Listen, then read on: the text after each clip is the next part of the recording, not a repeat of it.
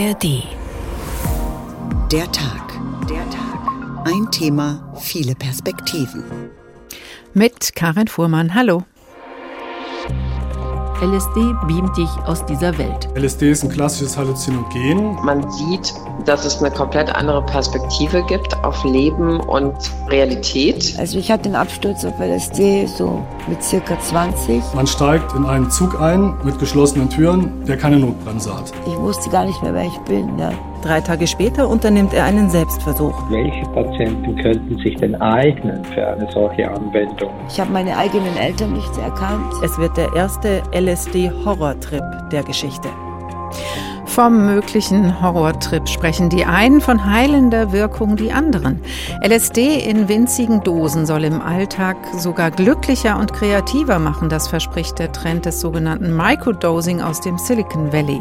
Psychoaktive Substanzen erleben gerade eine Renaissance. Australien erlaubt als erstes Land den Einsatz von Psilocybin, dem Stoff aus sogenannten Zauberpilzen, zu therapeutischen Zwecken. Und ein Berliner Start-up verkauft dank einer Gesetzeslücke quasi legal legal LSD-Trips. Was ist dran an LSD als Wunderdroge? Schließlich verurteilen seit jeher Fachleute das Halluzinogen als hochgefährlich. Es kann Psychosen auslösen und fast weltweit ist es verboten. Gleichzeitig wird weiter hoffnungsfroh intensiv geforscht an neuen psychiatrischen Behandlungskonzepten mit psychedelischen Substanzen. Mit einem der führenden Forscher werde ich gleich in der Sendung sprechen. Auch über die grundsätzliche Frage, wo liegen die Chancen, wo lauern Gefahren bei LSD und Co. LSD, wir erweitern Ihr Bewusstsein, so haben wir diese Ausgabe von der Tag überschrieben. Jetzt hier zu hören oder wann immer Sie mögen in der ARD Audiothek. LSD ist illegal in Deutschland und trotzdem ist es zu bekommen und es ist ein Geschäft. Und damit sind wir vor dem Blick auf die therapeutischen Chancen erstmal bei den dunklen Nischen des freien Konsums, obwohl so dunkel sind die Nischen gar nicht. Das Geschäft mit LSD und anderen psychedelischen Substanzen läuft nicht nur in dunklen Parks, es kann auch anders aussehen, legal und in aller Öffentlichkeit. In der ARD-Serie Moneymaker erzählt ein Geschäftsmann von seinem Modell mit dem Drogenhandel, nach seiner Einschätzung legal, aber trotzdem immer im Konflikt mit der Polizei. Lisa Muckelberg fasst seine Geschichte zusammen. Berlin, ein Hippie-Markt am Spreeufer. Dan Becker baut seinen Verkaufsstand auf. Ein weißer Pavillon, ein Tisch, ein paar Plastikboxen und ein Banner mit buntem Logo. Wir verkaufen legales LSD. Ja, wir müssen immer dazu sagen, ne, wir verkaufen es ja nicht für menschlichen Konsum. Was du damit machst, ist äh, dir überlassen. Kleine Tütchen mit hellblauen Pillen gehen über den Verkaufstisch. Ganz legal. Und die Leute greifen zu. Was hast du gekauft? Äh, ich habe zwei von diesen normalen, also 150 glaube ich oder sowas. Und hast du schon Erfahrungen mit LSD? Überhaupt nicht. Ich würde es einfach gerne mal ausprobieren.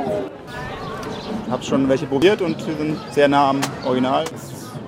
Sehr starke Wahrnehmungsveränderungen. Dan Beckers LSD-Produkte gibt es nicht nur auf Flohmärkten, sondern vor allem im Internet. Mittlerweile ist sein Shop der Marktführer in Deutschland. Dan hat zehn Angestellte für Verpackung, Versand und Kundenservice. Er ist 27 Jahre alt und will mit 30 Millionär sein. Er sei auf einem guten Weg dahin, sagt er. Dazu nutzt er eine Gesetzeslücke. LSD zu verkaufen ist natürlich verboten, aber Dan verkauft kein LSD, sondern eine Variante davon. Sie ist chemisch nur leicht verändert und sie ist so neu, dass sie nicht im Betäubungsmittelgesetz steht. Und wenn sie ins Gesetz kommt und verboten ist, dann dauert es meist nicht lang, bis die nächste Variante auf dem Markt ist, die dann wieder legal ist, für eine Weile. Für Dan Becker ein gutes Geschäftsmodell. Legale LSD-Derivate verkaufen wir als Forschungschemikalie zu Forschungszwecken. Was die Menschen damit äh, im Endeffekt erforschen und wie, ist ihnen überlassen. Ähm, aber wir müssen halt immer dazu sagen, es ist nicht für menschlichen Konsum bestimmt. Aber so sehen das nicht alle. Michael Pütz ist Chemiker beim Bundeskriminalamt und sagt über Dan Becker und seinen Shop. Er verkauft äh, Trips, er verkauft äh, Microtrips, Pellets und er verkauft eben diese Lösungen, die ganz offensichtlich für den menschlichen Konsum vorgesehen sind. Insofern ist die äh, Bezeichnung äh, Forschungschemikalie vollkommen irreführend. Er ist ein Drogenhändler. Und den will das BKA stoppen und ist also dabei, die LSD-Derivate, die auf dem Markt sind, mit in das Betäubungsmittelgesetz aufzunehmen, damit aus dem legalen Verkauf von Dan Becker ein Gesetzesbruch wird. Das ist der tägliche Job von Michael Pütz in der Toxikologieabteilung beim BKA. Er macht Testkäufe, analysiert die chemischen Strukturen und bringt seine Erkenntnisse ins Gesetz ein. So will er die Bevölkerung vor der Droge schützen. LSD ist ein klassisches Halluzinogen. Typisch ist eine bewusstseinsveränderte Wirkung. Das heißt, eine, eine veränderte Wahrnehmung. Ja, wenn Sie auf die Straße gehen da fahren Autos lang, dann nehmen Sie das unter Umständen nicht wahr. Ein Trip dauert zwischen 6 und 15 Stunden. Und ich bezeichne es immer gerne so, man, man steigt in einen Zug ein mit geschlossenen Türen, der keine Notbremse hat. Es ist ein Katz-und-Maus-Spiel zwischen Händlern von legalem LSD und den Ermittlungsbehörden. Dan Becker macht sich dabei keine Sorgen um sein Geschäftsmodell. Uns kann halt keiner canceln aufgrund der Tatsache, dass wir uns immer ganz genau an das halten, was wir dürfen. Wir gucken halt einfach, das sind die Gesetze, okay, ähm, was können wir machen, um halt unseren Kunden trotzdem einen Zugang zu diesen Substanzen zu gewähren. Und ich finde, das hat nichts mit Tricksen zu tun, sondern der Gesetzgeber gibt etwas vor und wir befolgen es. Und äh, auch wenn ich, sag ich mal, gefragt werde, ob ich das ethisch vertreten kann, ja, immer. Lisa Muckelberg über Dan Becker, der eine Gesetzeslücke ausnutzt, um sein Geschäft mit LSD-Derivaten in Berlin zu machen. Mehr über die Geschichte von Dan Becker können Sie in der zweiten Folge der neuen Staffel von Moneymaker erfahren. Die finden Sie in der ARD Mediathek. Auch Anne Philippi hat LSD und andere Substanzen zu ihrem Business gemacht und die Lifestyle-Plattform New Health Club gegründet. Hallo, Frau Philippi. Hallo. Sie waren Journalistin, unter anderem ja. für die Zeit, haben lange als Korrespondentin in Los Angeles gelebt. Jetzt bezeichnen Sie sich als Botschafterin für Psychedelika. Wie kam es dazu? Es kam so, dass ich tatsächlich eher so ein bisschen aus persönlichen Gründen mich damit beschäftigt habe. Also nachdem ich das Buch von Michael Pollan How to Change Your Mind gelesen hatte, 2018, und ähm, ich war in so einem Moment meines Lebens, wo ich dachte, so wie er diesen LSD-Trip beschreibt, würde ich das auch gerne machen. Ich habe dann einen Psychiater gefunden, der, mit dem ich das gemacht habe, also der mich begleitet hat dabei. Und danach, kurz danach, habe ich nochmal so eine Magic Mushroom-Erfahrung in Holland gemacht. Und dann war ich eigentlich überzeugt, dass das irgendwie für sehr viele Leute sehr viel Sinn machen würde, inklusive mir selbst. Und habe dann den Podcast gegründet, der The New Hearts Club heißt und habe eigentlich also in der Pandemie diesen Podcast gegründet und habe ähm, mit allen möglichen Leuten in dieser neuen Industrie quasi gesprochen. Und so ging es eigentlich los. Das heißt, das hat Ihnen geholfen oder es hat Sie einfach ja. nur begeistert? Und bei was hat es Ihnen geholfen? Nee, es hat, äh, es hat mir auch geholfen. Also ich war, ich würde mal sagen, ich war in so einem Moment meines Lebens, wo ich eigentlich nicht so genau wusste, was der nächste Schritt sein würde erstmal. Ich wusste, ich wollte nicht mehr Journalist sein. Und es war aber auch so, dass ich merkte, ich habe so ein paar persönliche Themen, an denen komme ich einfach nicht weiter nach irgendwie so 15 Jahre Gesprächstherapie. Und nachdem ich halt das bei Michael Pollan gelesen hatte, wie er das beschrieben hatte, war ich irgendwie ähm, überzeugt, dass mir das irgendwie auch helfen könnte. Und genauso war es auch. Das heißt denn aber, wie kann man sich das genau vorstellen? Haben Sie dann Lösungen gesehen oder Inspiration für eine hm, Änderung des ja. Weges oder wie geht das?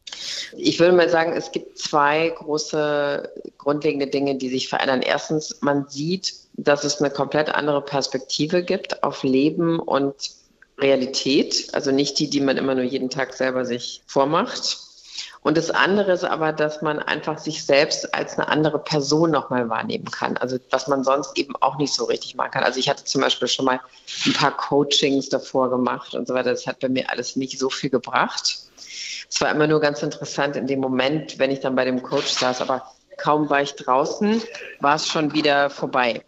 Das heißt, Sie haben so eine genau. Art Perspektivwechsel für sich ermöglicht bekommen durch die Einnahme der Substanzen, genau. Die, genau. den Sie so nicht vorher hatten. Würden Sie denn ja. sagen, ja, das ist was für alle oder wem kann da geholfen werden mit? Also ist sagen so, ich habe das Gefühl, es sind immer mehr Leute, die das eigentlich suchen. Also die mit den alten Tools, die wir jetzt zur Verfügung haben, vielleicht irgendwie ganz gut klarkommen, aber also sowas wie Yoga, Meditation, was natürlich wichtig ist als, als, als Beigabe.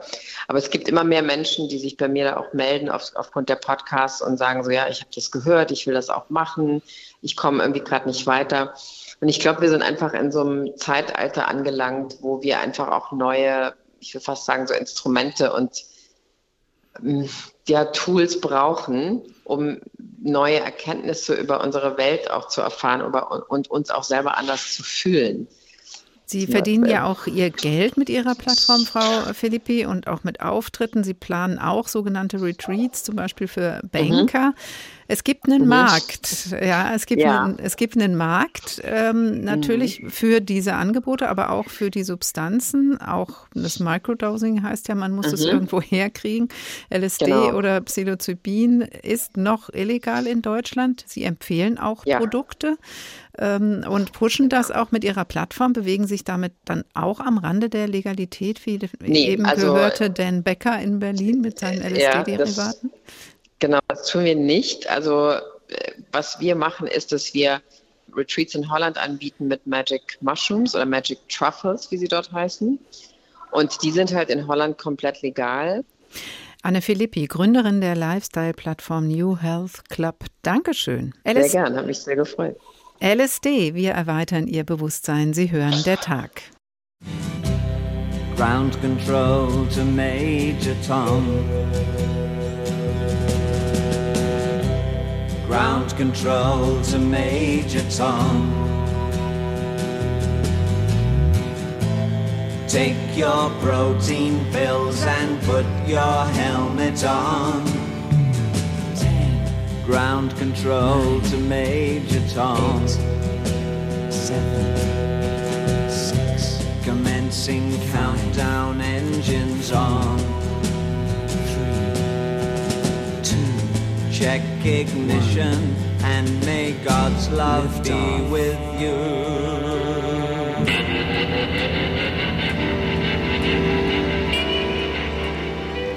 David Bowie, Major Tom, die Reise in andere Dimensionen. Auch Bowie ließ sich von psychedelischen Drogen inspirieren. Sie hören der Tag. Es ist nicht legal und das aus gutem Grund, wie wir noch hören werden, LSD oder Psilocybin zu verkaufen in Deutschland. Dennoch ist es zu bekommen, illegal oder halblegal und in nicht zu durchschauenden stofflichen Kombinationen. Und deswegen wird es auch in Deutschland konsumiert. Das ist kein Geheimnis offen und namentlich in einer Sendung darüber zu sprechen, das ist noch ne, was anderes. Das will einfach äh, niemand so mal eben. Und deswegen haben wir die Schilderung einer Erfahrung mit LSD verlesen lassen. Die Geschichte ist echt, die Person ist uns bekannt. Den Erfahrungsbericht liest aber meine Kollegin Anne Bayer, da die betreffende Person anonym bleiben möchte. Es war ein Tag im Spätsommer, irgendwann Mitte der 90er Jahre, als ich zum ersten und zum letzten Mal LSD genommen habe. Ich war damals 18 oder 19 und ich kann schon mal spoilern, es sollten die außergewöhnlichsten zwölf Stunden werden, die ich je erlebt habe. LSD beamt dich aus dieser Welt, zumindest in der Menge, in der ich es genommen habe. Ich hatte schon Erfahrungen mit anderen Drogen gemacht, Cannabis, Speed, Ecstasy. Bei LSD hatte ich jedoch immer gezögert, weil ich wusste, dass es anders sein würde. Und doch war ich neugierig. Für meinen damaligen Freund und seine Freunde war LSD die Königsdisziplin. Sie waren keine Partygänger, die sich Trips in Technoclubs einwarfen. Sie betrachteten sich eher als psychedelische Avantgarde, die tief im hessischen Ried den Lehren des Harvard-Professors Timothy Leary folgte, der in den 60er und 70er Jahren den freien Zugang zu bewusstseinsverändernden Drogen propagierte. LSD war für ihn das Mittel für ein neues Bewusstsein, ein neues Land, eine Revolution. Turn on, tune in, drop out. Kaum überraschend also, dass ich bestens vorbereitet auf meinen ersten Trip ging. Set und Setting mussten stimmen, sagten Leary und mein Freund. Also deine Verfassung und Stimmung, das Umfeld und die Umgebung bei der Einnahme. Das könne die Entstehung von Psychosen verhindern. Wir fuhren also von einer entlegenen Ecke Hessens in eine noch entlegenere, wo wir die Wohnung eines Freundes übers Wochenende für uns hatten, inklusive Wintergarten mit Blick ins Grüne. Im Gepäck hatten wir passende Musik, leichtes Essen und eine Valium für den Fall, dass ich doch durchdrehen würde. Die Trips kamen unschuldig daher. Kleine bunte Papierquadrate, auf die angeblich hochdosiert LSD geträufelt war. Ich legte eins davon auf meine Zunge und eine halbe Stunde später war ich enttäuscht. Es passierte nichts. Ich quatschte meinem Freund ein weiteres halbes Papierchen ab und dann irgendwann passierte es. Ich weiß nicht, was ich zuerst wahrnahm.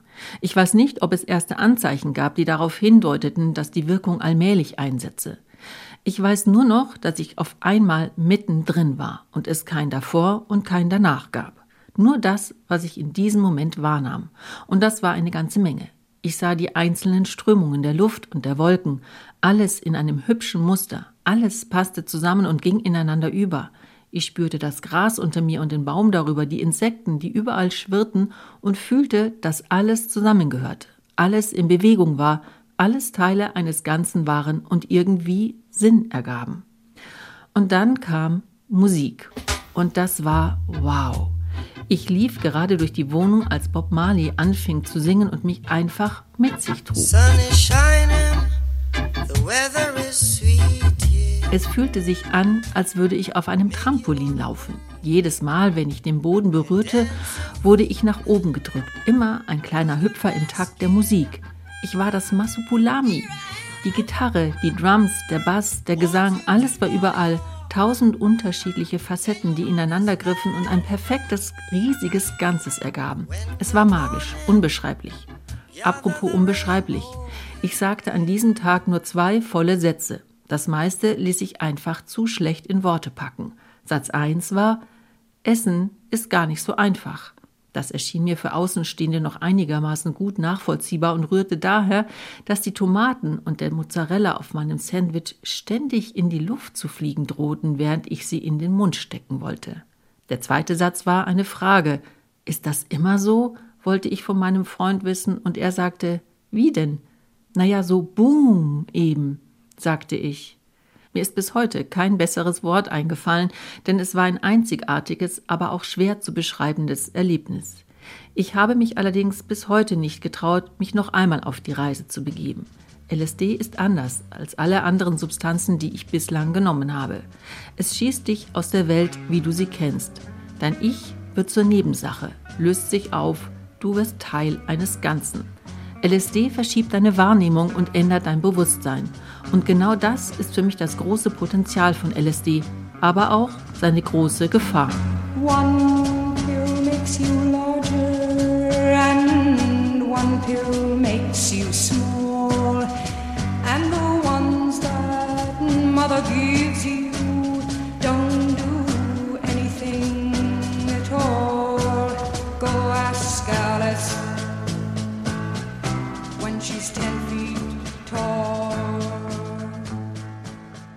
So kann sich das also anfühlen auf einem LSD-Trip, eine authentische Jugenderfahrung, gelesen von Anne Bayer, weil die betreffende Person anonym bleiben will. Professor Franz Vollenweider, Psychiater an der Medizinischen Fakultät der Uni Zürich. Hallo. Guten Tag, Frau Vormann. Das Ich löst sich auf. Diese selbsternannte Probandin hat es als Potenzial von LSD empfunden. Würden Sie die Wirkung von LSD auch so beschreiben? Ja, die Ich-Auflösung steht im Zentrum der psychedelischen Wirkung, ist aber nicht die ganze Sache.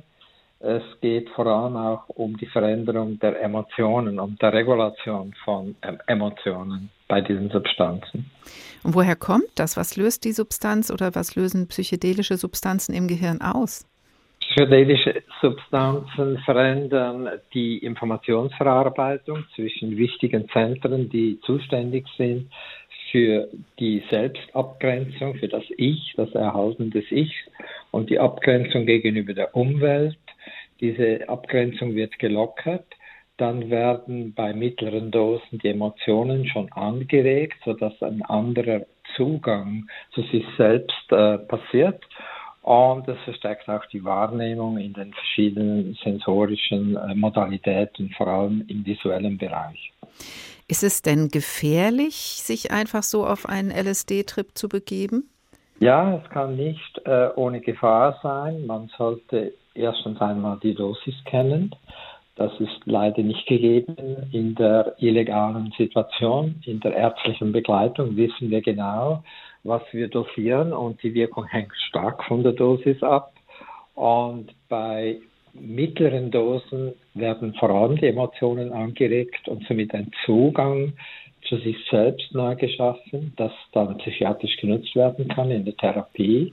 Bei hohen Dosen hingegen sehen wir auch das äh, Aufkommen von Sinnestäuschungen, die eben dann Illusionen sind und im, im starken Falle Halluzinationen und auch eine vollständige Ich-Auflösung, die gefährlich sein kann.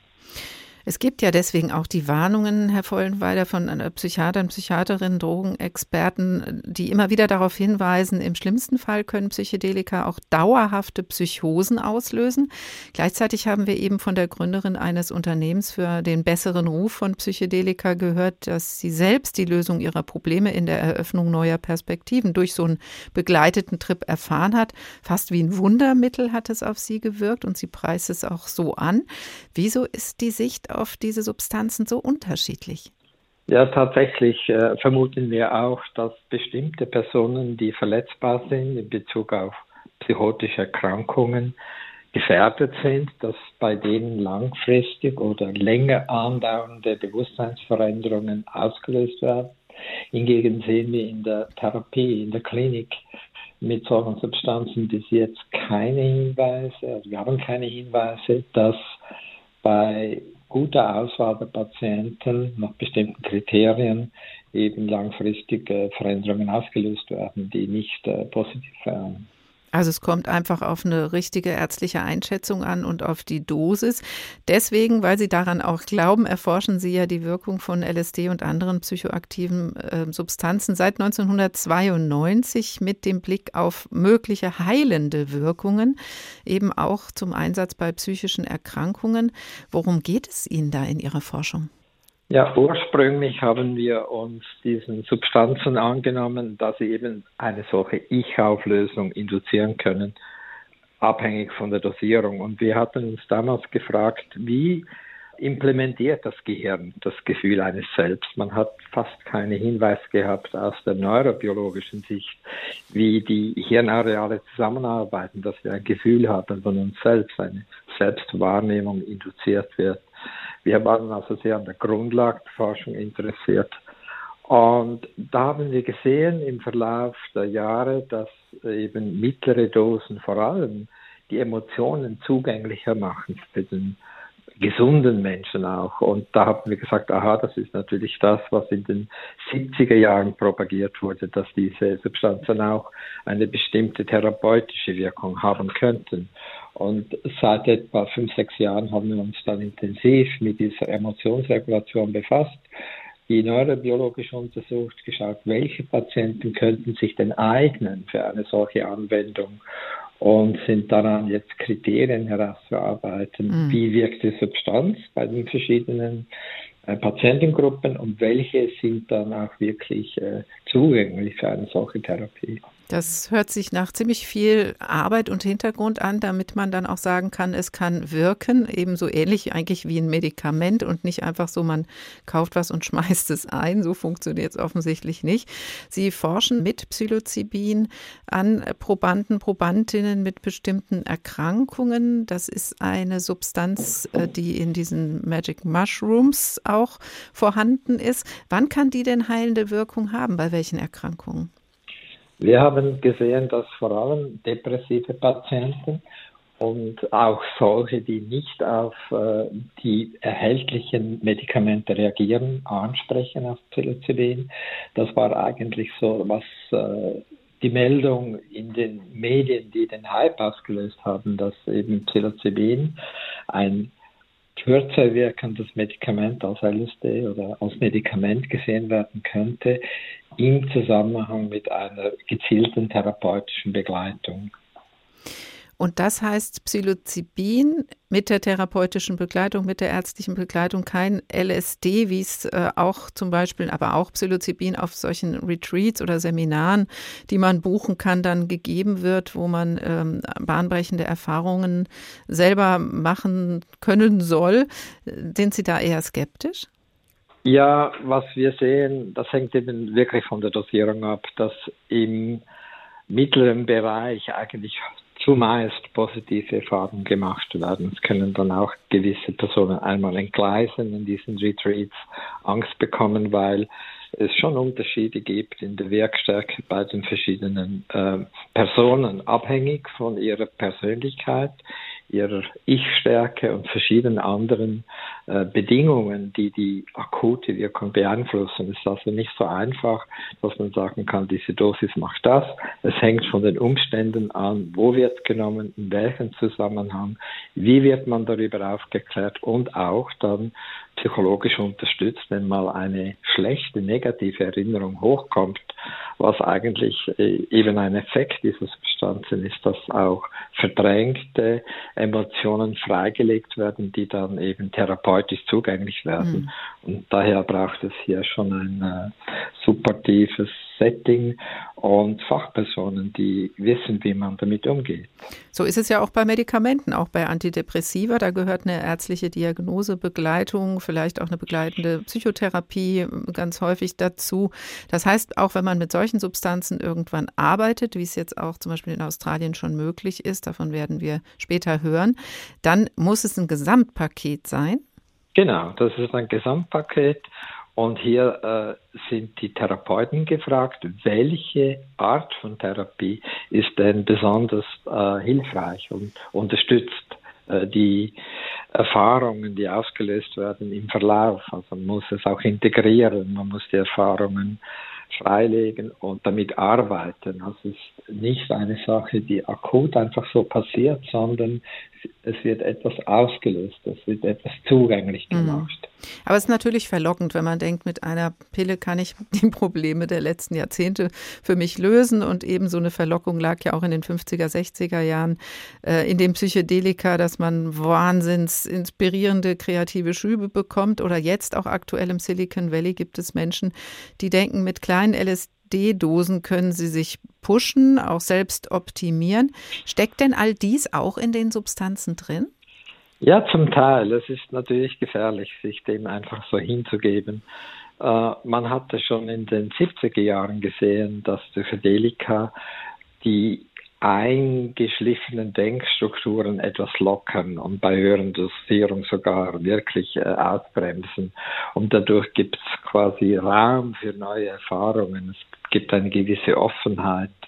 Man hat auch Studien gemacht mit verschiedenen Berufsgattungen wie Architekten, Künstlern, Ingenieuren und geschaut, ob die Problemlösung nach einem LSD oder Psilocybin-Trip äh, anders äh, aufgefasst werden und neue Ideen kreiert werden. Und da gibt es Hinweise, dass das passieren kann, aber das ist sehr äh, unberechenbar. Man kann ja auch ein bisschen süchtig werden, vielleicht nach solchen äh, Zuständen, oder? Genau, es gibt natürlich wie bei vielen solchen Methoden, wo es um Wellness geht, Selbstoptimierung, äh, die Vorstellung, dass jetzt ein positiver äh, Zustand induziert wird und dass das dann die Heilung ist, da geht man ein bisschen an der Heilung vorbei, weil das Negative ausgegrenzt wird, das man eigentlich bearbeiten müsste und man äh, verweilt dann in diesen schönen Welten, die verlockend sind. Professor Franz Vollenweider, Psychiater und Hirnforscher an der Medizinischen Fakultät der Uni Zürich. Bis hierhin vielen Dank. Wir sprechen später noch einmal miteinander dann darüber, wie und warum sich die Perspektive auf Psychedelika über die Jahrzehnte so gewandelt hat. LSD, wir erweitern Ihr Bewusstsein. Sie hören der Tag. Ein Thema, viele Perspektiven. Picture yourself in a boat on a river with tangerine trees. And marmalade skies. Somebody calls you, you answer quite slowly. A girl with kaleidoscope eyes.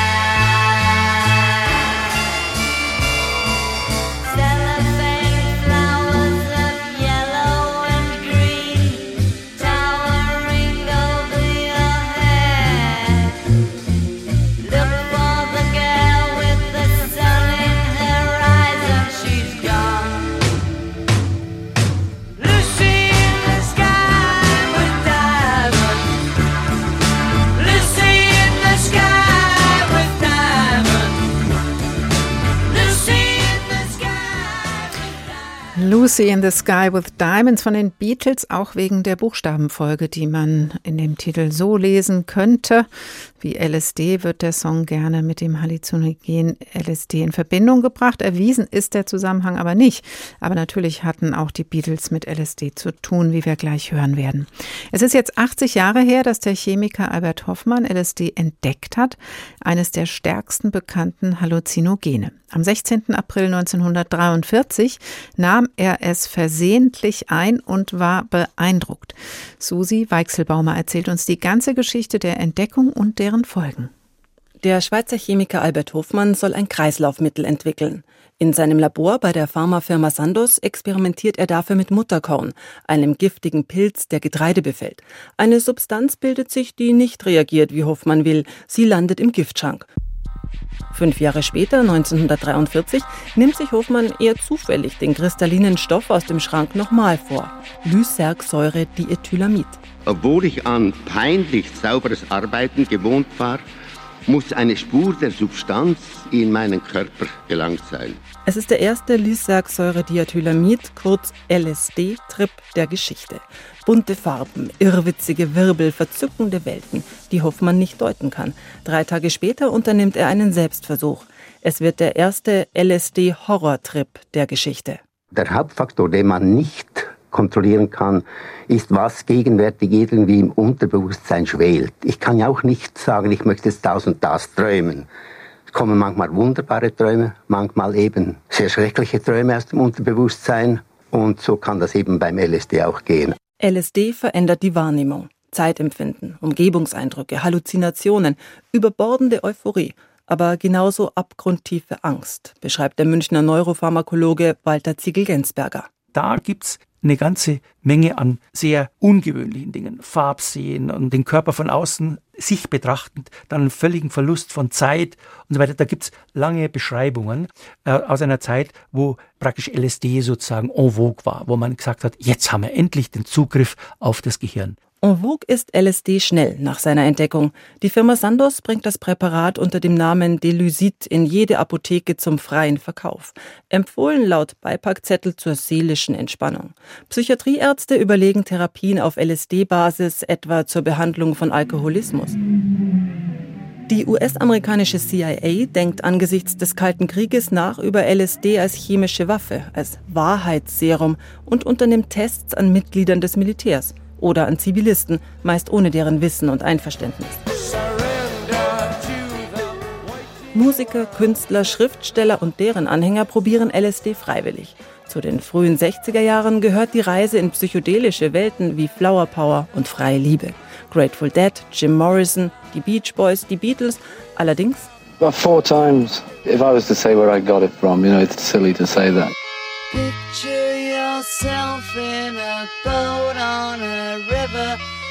Vier LSD-Versuche gibt Paul McCartney in einem Fernsehinterview eher kryptisch zu. Das Album Sgt. Pepper soll vielleicht unter der Wirkung von LSD und ob der Titel Lucy in the Sky with Diamonds LSD nun, wie es manche Legende will, tatsächlich auf ein Bild von John Lennons Sohn Julian zurückgeht, die breite Öffentlichkeit der späten 60er jedenfalls schimpft, drogenselige Hippies. 1968 wird LSD in den USA verboten. Der illegale Drogenhandel steigt weitgehend aus. LSD macht nicht abhängig. Damit lässt sich für Dealer weniger verdienen als mit beispielsweise Heroin. In Deutschland ist heute der Umgang mit LSD ohne gesonderte Erlaubnis strafbar. Erlaubnis gibt es zu Forschungszwecken. Mediziner prüfen aktuell die schmerzlindernde Wirkung von LSD in nicht halluzinogener Form in der Kopfweh- oder Krebstherapie. Damit kommen sie vielleicht der Ursprungsidee von LSD-Erfinder Albert Hofmann nahe, der zwar immer mal Bekannte wie den Schriftsteller Ernst Jünger auf einen LSD-Trip einlud, aber grundsätzlich der Auffassung war, ich habe tatsächlich ein Medikament entwickeln wollen. Dass es dann daraus ein Psychostimulanz geworden ist, das stand nicht in meiner Hand. Denn nach meinen eigenen Erfahrungen hätte ich nie gedacht, dass ein Stoff mit dieser Wirkung, mit dieser unheimlichen dämonischen Wirkung jemals auf die Straße kommen könnte. Der LSD-Erfinder Albert Hoffmann wundert sich im Bericht über das, was mit seiner Erfindung dann geschah. Ja, so geht's halt manchen Erfindern. Die Geschichte von LSD und Psychedelika ist ein Auf und Ab zwischen Verteufelung und Heilsversprechen. Noch einmal Franz Vollenweider, der seit Jahrzehnten mit Psychedelika an der Uni Zürich forscht. LSD als Zufallsprodukt, das zuerst in der Apotheke landete und dann auf dem Index in den 70er Jahren. Ist diese Entwicklung für Sie nachvollziehbar? Ja, die, das Verbot für solche Substanzen wurde eigentlich äh, eingeleitet durch den großen Missbrauch in der Hippie-Szene und sonst äh, in Bewegungen, auch im Zusammenhang mit Anti-Vietnam in den äh, mittleren 60er Jahre sodass man äh, befürchtete, dass sich das noch mehr ausbreitet und dann wurden die Substanzen generell einfach verboten. Mhm. Jetzt sind Sie ja eben auch schon seit den 90er Jahren mit der Forschung mit diesen Substanzen beschäftigt. Haben Sie auch diese unterschiedlichen Moden und Debatten in dem Blick auf Ihre Forschung spüren können? Ja, zum Teil. Eigentlich äh, hatten wir Glück, als wir in den 90er Jahren begonnen hatten, weil damals äh, wurden die neuen bildgebenden Verfahren entwickelt, wie Positronen-Emissionstomographie oder funktionelle Bildgebung wie fMRI und wir hatten diese Methoden erstmals eingesetzt, um zu sehen, was machen denn solche Substanzen überhaupt auf die Informationsverarbeitung im Gehirn. Und das war ein Hype schon, diese Methoden einzusetzen und einmal ins Gehirn zu schauen, unter kontrollierten Bedingungen. Und das war eigentlich sehr wohlwollend äh, angekommen damals. Dann haben Sie sehen können, wie eben jemand unter Gabe dieser Substanzen im Hirn ähm, ja Veränderungen erfährt. Was genau passiert da, was Sie auch über bildgebende Verfahren sehen können? Das kommt sehr darauf an, was man untersucht. Wenn man zum Beispiel sich äh, fokussiert auf diese Selbstwahrnehmung, dann sieht man, dass LSD oder Psilocybin in Regelkreise eingreift, die eben uns ein Bild von uns selber geben, so eine Selbstreferenz erzeugen. Und das sind äh, Netzwerke wie das sogenannte Default Mode Network äh, verschiedentlich äh, verändert in bestimmten Kernen dieses Netzwerkes ist die Kommunikation erweitert zu anderen Netzwerken, die sonst nicht zugänglich sind. Also das hat mit dieser Auflösung der Abgrenzung zu tun. Dann, wenn wir die Emotionen studieren, dann sehen wir, dass positive Emotionen verstärkt wahrgenommen werden, negative Erinnerungen eher aus Distanz. Diese Netzwerke werden etwas runtergefahren, sodass man Erfahrungen, die man äh, früher gemacht hat und negativ sind, neu bewerten kann, einen neuen Zugang findet aus Distanz und das äh, kommt eben darauf an, äh, was genau wir studieren. Dann sehen wir auch verschiedene Effekte im mhm. Gehirn. Dass es jetzt da so einen neuen Hype gibt, wie Sie vorhin schon gesagt haben, steckt dahinter auch eine Idee, vielleicht auf diese Art und Weise mit den Substanzen andere Geschäfte und neue Geschäfte zu machen? Ja, es kommt noch eine Ebene dazu, über die wir noch nicht gesprochen haben. Das ist, dass wir gesehen haben, natürlich andere Gruppen auch im Tiermodell, dass diese Substanzen ganz schnell neuroplastische Veränderungen einleiten. Das sind äh, Veränderungen im Bereich der molekularen äh, Zusammenarbeit von Nervenzellen. Es werden neue Verbindungen sehr schnell geschaffen, alte aufgelöst und dies vor allem auch in Bezug auf Konditionierung von negativen Effekten hat man das im Tier gesehen. Und das ist eigentlich der neueste Hype jetzt, dass diese Substanzen sehr schnell die quasi die Flexibilität, also die Veränderbarkeit des Gehirns und auch Lernprozesse positiv beeinflussen können. Und da unterscheiden sich die Psychedelics von äh, standardmäßigen Antidepressiva, die das zwar auch können, nach drei, vier Wochen sieht man auch mit den klassischen Antidepressiva eine Lockerung und Veränderung der Hirnnetzwerke, aber bei diesen Psychedelics wird das sofort induziert in Stunden und hängt höchstwahrscheinlich mit der anhaltenden positiven Wirkung zusammen. Und das ist jetzt eigentlich das Zentrum der Forschung. Und auch ein möglicher Markt? Ein sehr großer Markt. Das, äh, zuerst war man skeptisch mit diesen Substanzen, jetzt aber sehe ich, äh, weltweit sind verschiedene Firmen da interessiert an dieser neuroplastischen Wirkung das ist, äh, wäre ein großer Markt. Ja. Sie haben, Herr Vollenweider, für Ihre Forschung noch eine Ausnahmegenehmigung. Psilocybin ist auch in Deutschland illegal. Ist das aus Ihrer Sicht auch durchaus sinnvoll, solange es eben nicht ausreichend erforscht ist? Sie haben das ja auch beschrieben, welche Gefahren da unter Umständen lauern, wenn es eben nicht verantwortungsvoll eingesetzt wird. Schließlich gibt es ja solche Zulassungen auch für Medikamente. Also man muss da doch ähm, auch von der politischen oder gesetzgeberischen Seite draufschauen. Ja, auf jeden Fall. Bis jetzt sind alle Studien, die weltweit klinisch laufen, äh, laufen unter Forschung, Signetforschung und mit Ausnahmebewilligungen. Und dass es im Moment noch illegal ist, ist für Sie auch absolut nachvollziehbar. Ja, es ist äh, nachvollziehbar. Es hängt natürlich von jedem Land einzeln ab, ob die Pilze zum Beispiel legal genommen werden dürfen oder nicht. Das ist unterschiedlich geregelt, äh, wie zum Beispiel äh, in Holland, da man äh, diese Trüffels essen darf, ohne, so will ich weiß, dass man dann rechtlich belangt wird. Psychedelika erleben einen Hype, sind auf dem Vormarsch. Deswegen auch an Sie die Frage, die wir öfter in der Sendung stellen. Würden Sie sagen, es ist mehr Wundermittel oder eben doch mehr Teufelszeug? Ich denke schon, es ist ein vielversprechendes Mittel, das jedoch nicht für alle Patienten äh, wirksam sein wird. Also das wird sich zeigen, dass bestimmte Patienten darauf ansprechen und diese Kriterien müssen erarbeitet werden und dann sehe ich schon ein vielversprechendes äh, Mittel, ein neuer Zugang zum Patienten. Insbesondere ist auch eine Erlebnisform ist, die äh, den Patienten einbezieht und äh, es geht um seine Gefühle, um die Sinn, Sinnhaftigkeit des Lebens. Es hat sehr tiefgreifende Aspekte, die sonst äh, vielleicht nicht so in der Therapie angegangen werden. Vielen Dank, Professor Franz Vollenweider, Psychiater an der Medizinischen Fakultät der Uni Zürich, seit Jahrzehnten mit der Forschung zur heilenden Wirkung von Psychedelika beschäftigt.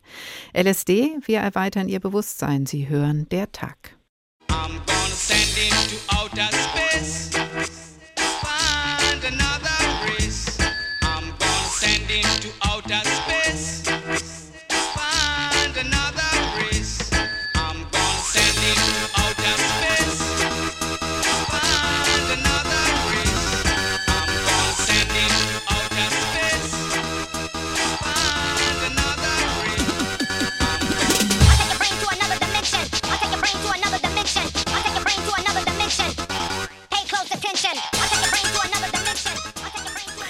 Auch hier wird das Hirn in eine andere Dimension geschickt. The Prodigy out of space. Sie können Wundermittel oder Teufelszeug sein, die Psychedelika. Mal so, mal so. Es kommt auf die Substanz, die Dosis, das Setting, die individuellen Voraussetzungen und vor allem auf eine ärztliche und therapeutische Begleitung bei einer Behandlung mit diesen Stoffen an. Einfach mal so LSD oder andere Halluzinogene einnehmen. Das kann zum Horrortrip führen oder gar einer dauerhaften Psychose. Das ist schon deutlich geworden in dieser Sendung. Australien sieht allerdings so große Chancen in der Behandlung mit diesen bisher illegalen Substanzen, dass zwei von ihnen jetzt für psychiatrische Behandlungen freigegeben wurden. Jennifer Johnston berichtet. Michael Raymond kämpft seit Jahren für diese Therapiemöglichkeit. Er hat 16 Jahre als Ingenieur für die australische Luftwaffe gearbeitet. Wegen schwerer Depression und einer posttraumatischen Belastungsstörung wurde er früh verrentet, beging mehrere Selbstmordversuche. Die Therapie mit Drogen hätte sein Leben gerettet, erzählt er in einem seiner vielen Interviews. Mir hat es wirklich geholfen, eine Menge Barrieren zu überwinden, die ich in der Therapie hatte.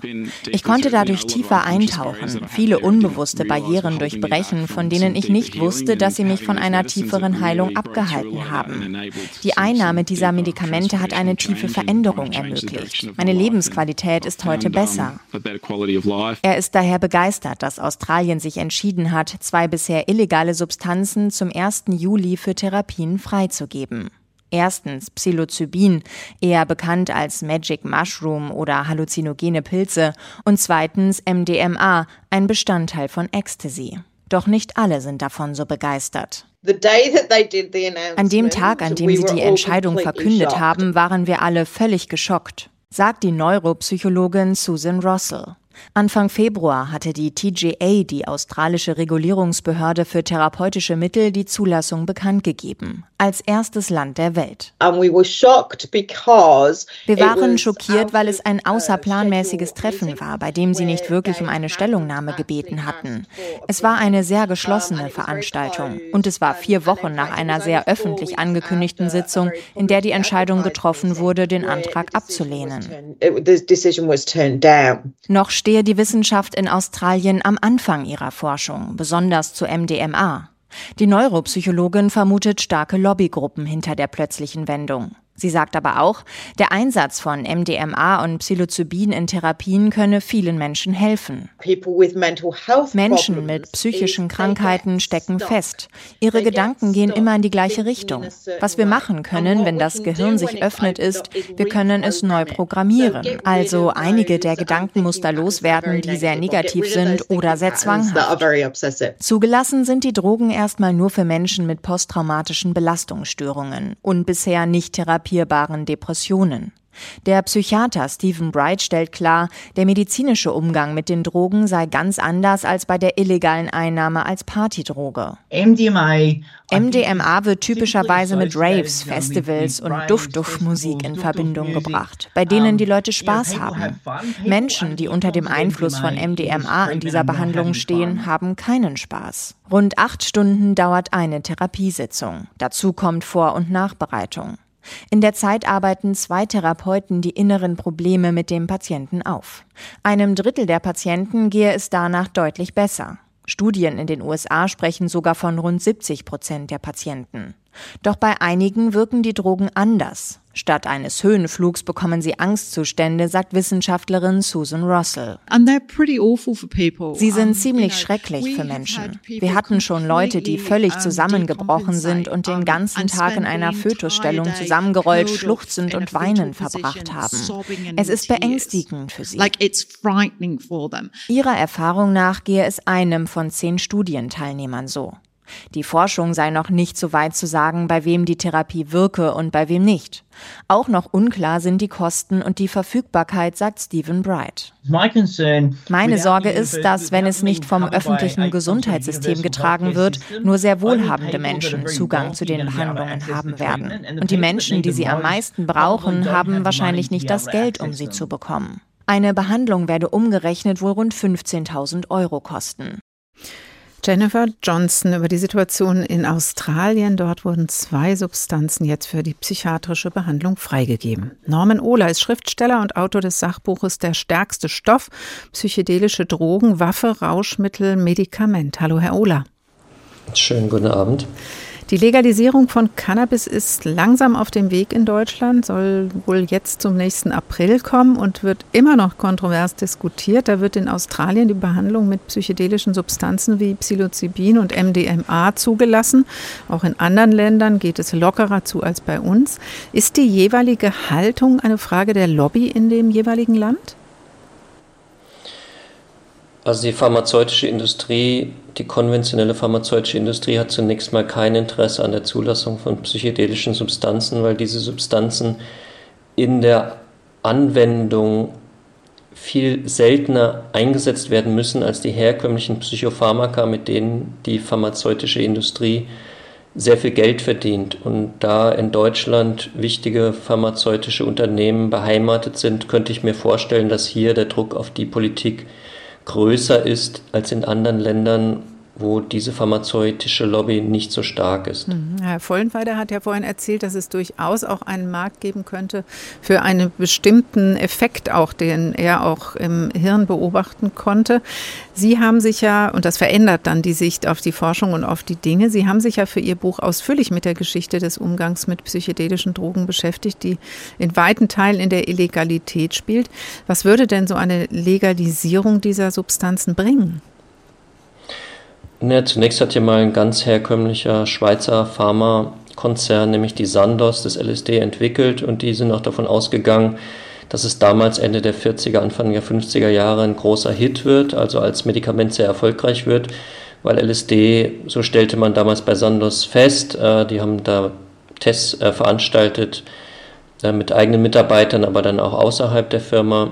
Ähm, LSD äh, löste bei Leuten ähm, geistige Probleme, ähm, es führte zu guter Laune. Man glaubte sozusagen, dass das das Ur-Antidepressiva sein kann für die gesamte zweite Hälfte des 20. Jahrhunderts. Von daher war LSD von Anfang an als Medikament vorgesehen. Ähm, dann kam es aber nicht dazu und das untersuche ich in dem Buch Der stärkste Stoff. Hm. Über die mögliche heilende Wirkung bestimmter Substanzen, die ja damals wohl offensichtlich schon mit im Kopf war, aber jetzt auch wieder erforscht wird, da haben wir ja ausführlich gesprochen. Im Untertitel Ihres Buches taucht aber auch der Begriff Waffe auf. Wann wurden denn psychedelische Drogen als Waffen genutzt oder wann sollten sie als Waffe genutzt werden? Also zwischen dem ähm, CEO von Sandoz, sozusagen dem Chef von Albert Hoffmann, der das LSD entdeckt mhm. hat, und dem führenden Biochemiker des sogenannten Dritten Reiches, Richard Kuhn, der für Hitler ähm, Nervengifte entwickelt hat, wie Soman, das immer noch tödlichste Nervengift äh, der Welt. Zwischen Stoll und Kuhn gab es ähm, eine alte Freundschaft und auch einen umfangreichen Wissensaustausch. Und daher wussten die Nazis von der Entdeckung des LSD und die Nazis haben vor allen Dingen ab dem Attentat auf Hitler 20. Juli 1944 durch Stauffenberg verstärkt nach einer sogenannten Wahrheitsdroge geforscht, also nach einer Substanz, die man Gegnern bei Verhören geben kann, Gefangenen zum Beispiel, vermutlichen Widerstandskämpfern gegen Hitler. Und man gibt sie diesen Menschen und kann dann, weil die Droge so stark ist, quasi den Geist des Menschen kontrollieren. Das ist sozusagen die ultimative Geheimdienstfantasie, die die Nazis entwickelt haben, mhm. die sogenannte Wahrheitsdroge. Und ähm, in äh, Dachau im äh, Konzentrationslager wurde Mescalin und eine andere psychedelische Substanz ähm, ab 1943 durch die SS ähm, getestet. Und diese andere Substanz war wahrscheinlich LSD, äh, weil irgendwann eben Richard Kuhn von Sandos, von dem Chef von Hoffmann von Stoll, Ergotamin erhalten hat im Oktober 43. Ergotamin ist die Vorstufe von LSD, das heißt, Kuhn musste nur noch wenige Dinge im Labor tun, um aus dem Ergotamin, das er von Sandos erhalten hatte, LSD herzustellen. Mhm. Und das haben dann die Amerikaner, als sie Deutschland befreit haben, haben das alles äh, recherchiert, weil die Amerikaner haben sich sehr interessiert für die Forschung ähm, in Deutschland. Und dann hatte plötzlich das amerikanische Militär eine, ein großes Interesse an LSD als möglicher Wahrheitsdroge, weil im beginnenden Kalten Krieg wurde es, äh, so überlegte man, wäre es ein Vorteil, wenn man eine, eine Chemikalie hätte, die man dem Gegner geben kann und dann könnte man dessen Geist kontrollieren. Das war also die Amerikaner haben quasi die Nazi-Fantasie der Wahrheitsdroge übernommen und haben sich deswegen ähm, LSD haben deswegen LSD vereinnahmt. Mhm. Deswegen wurde es Sandos nicht ermöglicht, LSD als Medikament für dich und mich auf den Markt zu bringen. So könnte man es zusammenfassen. Ja, sehr spannende Geschichte. Und da merkt man aber auch, wie, also dass es eben auch als Waffe eingesetzt wird, heißt ja auch, es kann Menschen in schwierige Situationen bringen am Ende. Es wurde ja parallel dann auch kriminalisiert, was so ein bisschen absurd erscheint. Jetzt haben wir gehört, es gibt die Hoffnung auf heilende Wirkung, aber der LSD-Forscher Franz Vollenweider hat bei uns in der Sendung auch gesagt, es braucht noch weitere Forschung und die Entwicklung von Kriterien. Es braucht ein bestimmtes Behandlungsverhalten Behandlungssetting mit Diagnose, Begleittherapien, richtiger Wirkstoff in der richtigen Dosis. Warum glauben Sie, setzen ohne dass manche Menschen auf eine positive Wirkung, dass sie zum Beispiel durch LSD-Trips oder regelmäßige Mikrodosen meinen, wie eben aus dem Silicon Valley gehört, äh, ihre Probleme lösen zu können? Ist in die Realität nicht genug oder gerade zu viel? Also es waren jetzt mehrere Fragen auf einmal. Ich versuche es mal, ich versuch's mal runterzubrechen. Ja, also die Frage, welche Hoffnung steckt dahinter, wenn ich doch nicht sicher weiß, wie es bei mir jetzt wirkt? Ja, also ich kann Professor Vollenweider sehr gut verstehen. Er ist Wissenschaftler, er kann sozusagen nur von wissenschaftlich nachgeprüften ähm, Erkenntnissen ausgehen. Das Problem für die Wissenschaft war eben, dass LSD jetzt über mehrere Jahrzehnte verboten war und das beinhaltete, dass auch die Forschung verboten war. Also es wurde als so gefährlich angesehen, dass man nicht mal erforschen durfte, wie gefährlich es denn wirklich war. Ähm, das ist natürlich ein Catch-22, den aber einfach sich die Regierung äh, mit, mit, mit einer Drogenprohibition sozusagen leisten kann, die sie durchsetzen kann, die sie auch durchgesetzt hat. Ähm, die Frage ist natürlich jetzt, stimmt es vielleicht, was Sanders Anfang der 50er Jahre herausgefunden hat in ihren eigenen Tests, nämlich dass LSD ähm, sehr gut für das Gehirn ist. Und das hat ja auch, äh, das hat ja auch Professor Vollenweide, das ist ja auch alles, worauf die Wissenschaft im Moment hinsteuert, ist, dass LSD quasi ein derart komplexes Molekül ist, dass es das Gehirn an so vielen Stellen berührt, dass quasi ähm, das Gehirn wie eine Art Sport betreibt, während es äh, unter LSD-Einwirkung steht. Oder vielleicht könnte man es auch mit Yoga beschreiben. Oder mit, es, das Gehirn ist auf jeden Fall auf eine Art stimuliert, wie das Gehirn sonst nicht stimuliert ist. Und das mhm. kann man gut finden oder schlecht finden. äh, die Wissenschaft versucht gerade zu beweisen, warum es gut und gesund ist. Das ist natürlich unfassbar schwierig, weil das Gehirn ist was so Komplexes. Ähm, und so kann es eben Wundermittel und Teufelszeug sein. Naja, es kann Teufelszeug dann sein, äh, bei, jedes Mal, wenn eine Person LSD nimmt, wird das Gehirn auf eine ganz andere Art stimuliert als sonst. Mhm. Und man weiß vorher nie genau, was während der LSD-Stimulation im Gehirn genau passiert. Also es kann zum Beispiel sein, dass man sich mit Bewusstseinsinhalten, mit Ängsten, mit Dingen, die einem in seinem Leben vielleicht passiert sind, plötzlich auseinandergesetzt äh, fühlt und aus, auseinandergesetzt ist mit diesen Dingen, die man einfach unterdrückt hatte, die man unbewusst, mhm. an die man nicht denken wollte. Das heißt, es kann sein, dass eine LSD-Erfahrung eine sehr schwierige Erfahrung ist, aber letztlich ist es meines Erachtens immer eine gesunde Erfahrung. Norman Ohler, Schriftsteller, Autor des Sachbuches Der stärkste Stoff sagt das. Dankeschön. Und das war der Tag für heute.